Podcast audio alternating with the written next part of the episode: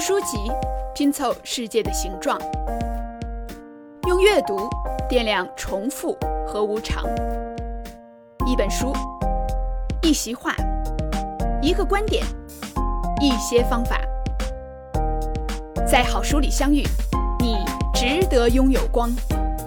欢迎收听读书类音频节目《刀熊读乐乐》。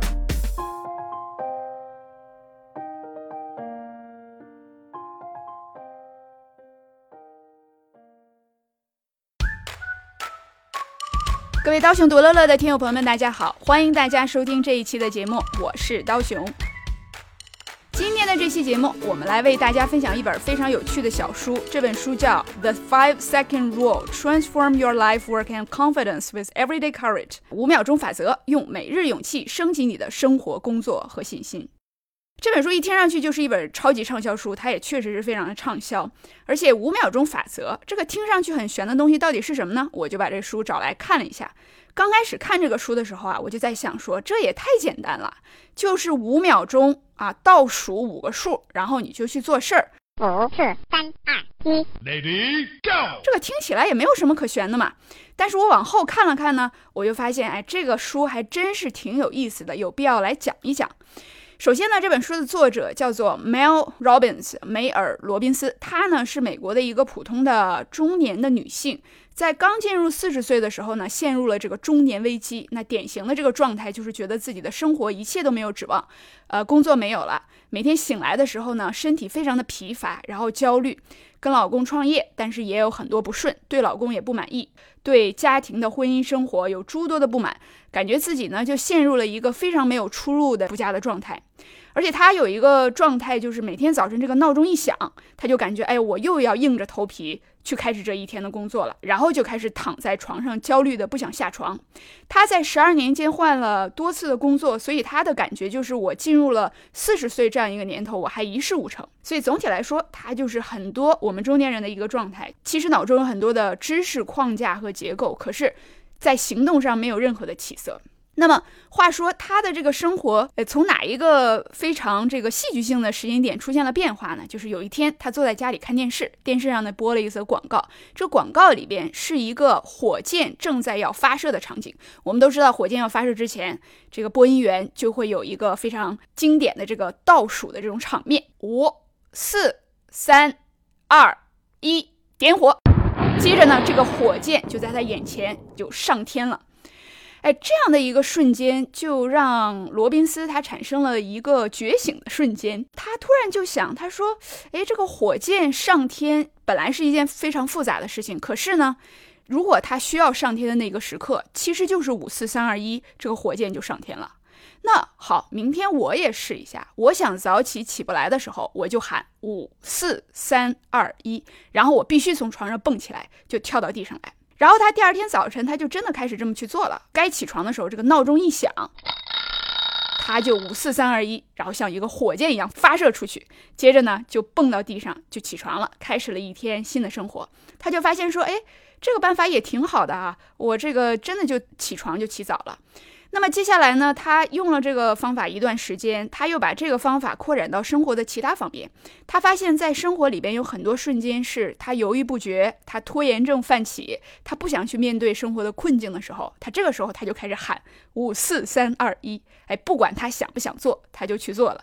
这个就特别像这个耐克的这个宣传语啊，Just do it。所以呢，他用这个办法在他生活中改变了很多的习惯，这个就包括。想去健身的时候呢，可是挪不动步，于是五四三二一开始走出去健身了。该去见某一个客户的时候不想动，五四三二一去见某个客户了。应该去做一项工作的时候，可是呢非常的犯懒，哎，不管三七二十一，五四三二一，然后就去做了。于是，在接下来的几年里边，他就遵循着这样的一个方法，从他早起开始。就给自己的生活呢和工作居然带来了很多的变化，但是他也很有意思，他就没把这个事儿当回事儿。他的生活和工作有了起色之后呢，就慢慢的一切都进入了好转。那么多年以后呢，他就在这个 TED Talk 去做了这么一个分享。其实他分享的主题不是这个五秒钟法则，他是讲了一些自己人生中其他的这个工作上是如何转换的，如何去帮助别人的。他只在这个 TED Talk 的最后的几分钟里边讲到了，说我发现了一个五秒钟法则很有意思，这个是怎么来的，我是怎么使用的。每次呢，我不想做一个事儿，我就五四三二一就去做了。结果没有想到的是呢，恰恰是这个五秒钟法则在这个 Twitter 上面呢引起了巨大的反响，而且很多人给他发这个 Twitter 就说。哎，我用了你这个办法，我确实早晨能起来了。还有人说，哎，我用了你这个办法，我去找老板要加薪，哎，结果我就成功了。他就收到了各种各样网友的关于使用了这个五秒钟法则之后的获得了成功的喜悦。这个时候他才坐下来想说，哎，这个东西很有意思，我原来并没有太注意的这个五秒钟法则，其实恰恰是他帮我去改变了我整个人生的一个状态。这到底是为什么？所以他的这本书其实是先有了一个结果和成效之后，他再坐下来去找很多的书去看一些研究，然后去给出一个解释，为什么这个五秒钟法则这么的有用。所以这个就是我们说这个五秒钟法则它的一个。概念其实非常的简单，就是说，在你不想做一件事儿的时候，在你犯懒，在你抗拒，在你害怕挫折和失败的时候，不给自己任何的理由，直接倒数五个数，然后就去做这件事儿。听到这儿呢，你可能有跟我当时看这本书的时候一样的一个感觉啊，就是这个现在出书也太容易了，倒数五个数就去做事儿，这么简单的一个法则，居然能写成一本书，而且还这么畅销。但是当我们往后看这本书的时候呢，我觉得还有一些非常有意思的启发的。首先呢，我们会经常在生活中发现一个现象，就是我们知道了很多道理，我们可能听过很多课，我们看过很多书，我们也看过很多成功人士他们的这个经验分享，可是我们的生活工作没有任何的起色。所以说，就是认知系统跟行为系统，你会发现是分开的，不代表说这个事儿你知道了，你就真的会去做。而且呢，有的时候这个认知系统跟行为系统，他们互相之间是打架的。就是你更多的这个注意力放在了去了解一件事情应该怎么做的时候，你反倒就不去做了。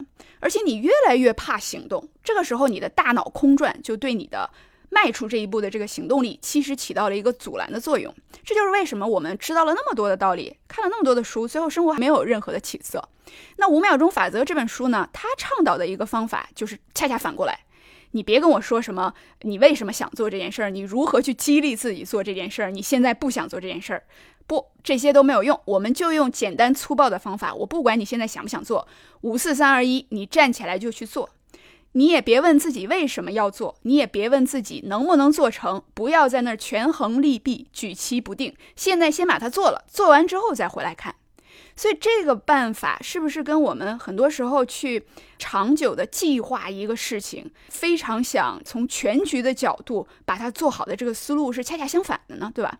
但是这个办法呢，它其实在这个心理学上呢是有一定的好处的。什么好处呢？就是人的大脑它会有一个自我防御的系统，所以我们会对一件事情害怕和犹豫。很多时候，我们想做一件事情，比如说我们在课堂上想要举手发言，或者在一个会议上想要举手发言，可是我们不敢，我们犹豫。有的时候，我们很知道我们应该给一个客户打一个电话，进行一个有点艰难但是有必要的谈话，我们不敢去做，后来就一直拖延。或者说呢，我们有一个呃非常心仪的人啊，很久了，但是都没有敢开口。那么在这种情况下，我们的大脑它一直在犹豫。这个犹豫呢，其实是进化来的这种自我的保护功能。我们知道说，啊，可能有一定的风险，我就不去做这件事情了。导致的问题呢，就是你越犹豫。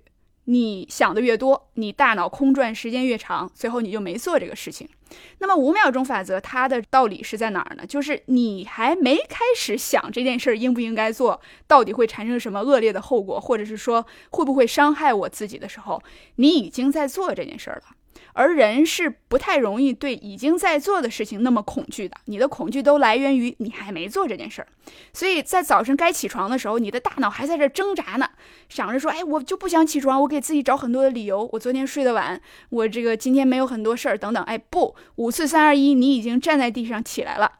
这个时候你会发现说，哎，起床其实也没有这么困难嘛，所以呢，你就直接就非常成功的在进行这件事情了。那么这个就是从我们说心理学上的一个角度来讲，为什么五秒钟法则，用我的话说就是简单粗暴的一个方法，可是呢，它能调动起来我们的行动力，重要的一个原因。那么在《五秒钟法则》这本书里边呢，作者 Robbins 还给我们分享了很多网友们使用五秒钟法则的办法。有一些网友呢想要减肥，总是去不了健身房，然后现在呢变成五四三二一，哎，真的就能够动起来，然后成功减肥。还有一些人呢在职业选择上做了一些重大的改变，有一些人改掉了自己的上瘾症、拖延症、焦虑习惯等等。那这个其实非常的有意思啊！我们觉得这个五秒钟法则五四三二一这么简单的一个事情，居然呢，呃，为大家所用，而且这么多人呢都确实有了很好的这个效果。其实我们仔细去想一想，这个呢也不是很奇怪的一件事情。为什么呢？我们在生活当中，大家其实大部分人都有自己非常明确的一些目标想要实现。你想过什么样的生活啊？想要实现什么样的目标？这个其实我们都知道。但是呢，最有趣的就是我们其实仔细去反思一下的话，我们大部分的时间还真的没有放在去做事情上，而放在哪儿呢？就是放在为我们这些目标瞻前顾后、举棋不定、犹豫不决、权衡利弊的这个过程当中。这个过程其实本身是特别消耗能量的一件事情，而且这个过程在大脑空转了很久之后呢，慢慢我们的行动力也变得越来越差。所以这本书里边，作者呢，他就不断的讲到，就是说我们要把自己的 feelings 和我们的行动这件事情要分开。他说呢，其实，在影响我们行动的因素上呢，有两大因素会影响。第一大因素就是这个 feelings，也就是我们的个人感受。哎，我们做一件事情之前，感觉自己有没有 ready，感觉今天状态好不好，感觉是担忧的、犹豫的、焦虑的，还是兴奋的、好奇的，这些是我们的个人感受。那么另外一个会影响到我们行动的，那就是我们的目标感。我们做这件事情是为了什么？是为了涨工资？是为了实现人生的目标？是为了帮助他人？是为了给这个社会增加一些价值等等？那么我们一般来说都有这种明确的目标。那么在这本书里边，作者就讲到说，之所以五秒钟法则有用，是因为他把你行动这件事儿啊，跟你的感受给剥离开了。你不再因为你这会儿不想去干这个事情，你现在焦虑，你没想好。就有理由停下来，而是说你把更多的注意力放在你的目标上。好，这件事应不应该做？应该做。那好，五四三二一，直接去做。所以呢，在我们的工作和生活当中，把这个我们的注意力从个人的感受上转换到这个目标上，确实也是个很好的办法。那么在书中呢，作者还举了几个名人的例子，他就讲，他说你不要以为那些做出很伟大事业的人。他们在做这件事情的时候就没有自我怀疑，没有犹豫，没有纠结。他们也有，但他们跟普通人的区别是，他们顶着这些不好的感觉，顶着这些自我怀疑和犹豫去做事情了。所以这个也是五秒钟法则背后的一个原理嘛。那比如说米开朗基罗，米开朗基罗是在一五零六年的时候，其实就收到了当时的教皇邀约去画一个教堂的这个壁画。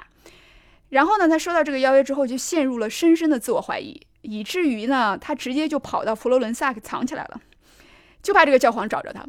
结果这个教皇呢，也非常的坚持，穷追不舍，追了他两年，劝了两年，结果呢，这个终于把他劝动了，去做了这个教堂的壁画。那么我们也因此呢，有了一位在文艺复兴时期的这个艺术天才。还有一个人，也是一个自我怀疑很严重的人啊，这个人就是《汉密尔顿》这个音乐剧的作者，叫。Emmanuel Miranda，他呢做的《汉密尔顿》这个音乐剧，我们在另一期节目里边跟大家分享过，在二零一六年的时候获得了十一项的托尼奖。那么在美国各个地方巡演的时候，都是一票难求。就是这么伟大的一个作品，在这个作者创作它的时候，居然有六年的时间深深的进行自我怀疑。他前一段时间把自己的 Twitter 的一个发文给找出来，上面就讲说他在创作这个《哈密尔顿》音乐剧的时候，不是在。不断的自我打击，就是迫不及待的想看到他的成功，总是在这两端之间来回摆动。所以，我们看到说，这个无论是米开朗基罗还是呃 Miranda，那他们都有这种自我怀疑啊、焦虑呀，呃，但是呢，好在他们并没有被自己的感觉困住，直接就去行动了。那么行动之后呢，我们也就看到了这些伟大的作品。好，那么既然五秒钟法则这么神奇，我们就说说怎么用。说起来的话，这本书里的介绍方法也是相当相当的简单呐，就是要倒数五个数，倒数完这五个数之后呢，你就去做那件你应该做但是一直没做的事情。那么书里边拿的一个例子呢，就是早起这件事儿。那 Robinson 他认为呢，如果你能早起的话，你就能把自己一天的状态调整好。那所以呢，他让大家在睡觉的时候把自己闹钟。调早半个小时，就比如说你每天都是七点钟起床，那么你就调到六点半。Robinson 他自己呢，每天是早晨五点钟起床，把这个闹钟呢放到自己的客厅去，然后这个闹钟响了之后。五四三二一，起床去关闹钟，没有任何借口，没有任何余地。不管你前一天晚上是几点睡的，你当天是什么状态的，你必须要做这件事情，就是五四三二一之后去把它关掉，就是这么简单，就是这么干脆。嗯，那么五四三二一，作者他也做了一些解答，比如说有一些人说我一二三四五不行吗？我为什么非得五四三二一？那他就讲说呢，也试过。但是五四三二一给人一种什么感觉呢？就是一个状态即将结束，另一个状态即将开启，所以它有一种时间的紧迫感。然后你一二三四五呢，你就想到上山打老虎了，对不对？你就想到说，哦，好像还有六七八九十，我可以再等一会儿，所以它就没有了这个效果。那另外一个疑问呢，就是有的网友在网上会讲说，哎，我发现五个数其实太多了，对我来说呢，三个数就可以，我只说三二一就可以。那么 Robbins 的回应呢是说，哎，这个当然是可以的，因为人和人是不一样的。那么有一些人他在五秒钟之内，其实脑子就开始犹豫泛滥了。那么所以这种情况下，你就可以三个数，三二一就去做这个事儿。所以你的大脑还没来得及举棋不定的时候，你就迈出腿去开始做这个行动了。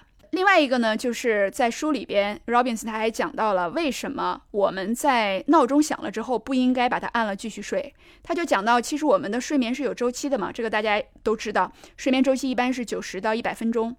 闹铃响了的时候，其实我们的身体呢就醒了，你就有意识了。这个时候，如果你按掉你的闹铃继续睡呢，你就又进入了一个新的睡眠周期。进入这个新的睡眠周期之后呢，不是一下子就能醒过来的。这个时候，你的大脑呢，大概需要要高达四个小时的时间，再恢复到最佳的认知系统的状态。这个就是为什么我们感觉摁完了闹钟之后，睡了一大觉，起来之后更晕了。所以呢，最好的一个情况就是闹钟响了，你就赶紧起来。这样的话呢，能够避免拖延起床的行为对大脑的认知系统呢造成一个负面的效能的影响的作用。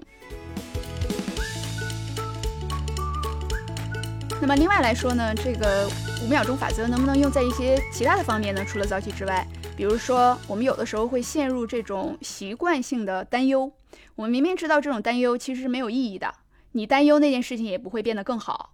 但是呢，我们就是没有办法阻止大脑呢始终在想这个事儿。我们在 Chatter 那本书里边也讲过这个东西，就是大脑的碎碎念。好，那么 Robbins 认为这个五秒钟法则也能够帮我们做这件事儿。怎么办呢？每次当你发现自己的大脑在无意义的焦虑一件事情的时候，给他一个信号：五四三二一，然后立刻去替换掉一个你认为你觉得感恩的事情。这个我觉得可以，每个人不一样啊。就是你可以换成一个你是感恩的事情，你可以换成一个让你开心的事情，你可以换成一个想象一个积极的事情等等。那么想的事情不一样，但最关键的就是五秒钟之后，你把你这个焦虑的情绪替换成一个积极的情绪。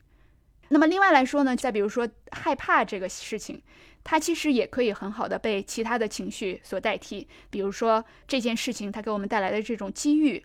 啊，这件事情它让我们觉得好奇，让我们觉得心里更有爱心等等。那么，所以用这个五四三二一的办法呢，也可以去减缓自己这种焦虑和害怕的感觉。这个呢是 Robbins 讲的，就是说除了生活习惯以外，在情绪上我们用到这个办法的方式。好，那么五秒钟法则这本书呢，到这里就为大家介绍完毕了。最后呢，我们来做一个简短的总结。五秒钟法则这本书之所以吸引我，是因为我觉得大部分这个受过教育和看过一些书的人啊，其实往往会陷入一种叫知识的诅咒的东西。就是当我们读了很多书，知道了很多方法，知道了很多思考模型之后呢，会发生什么呢？我们就慢慢没有行动力了，我们就慢慢没有效率了，最后呢，依然是做不成我们自己想做的事情。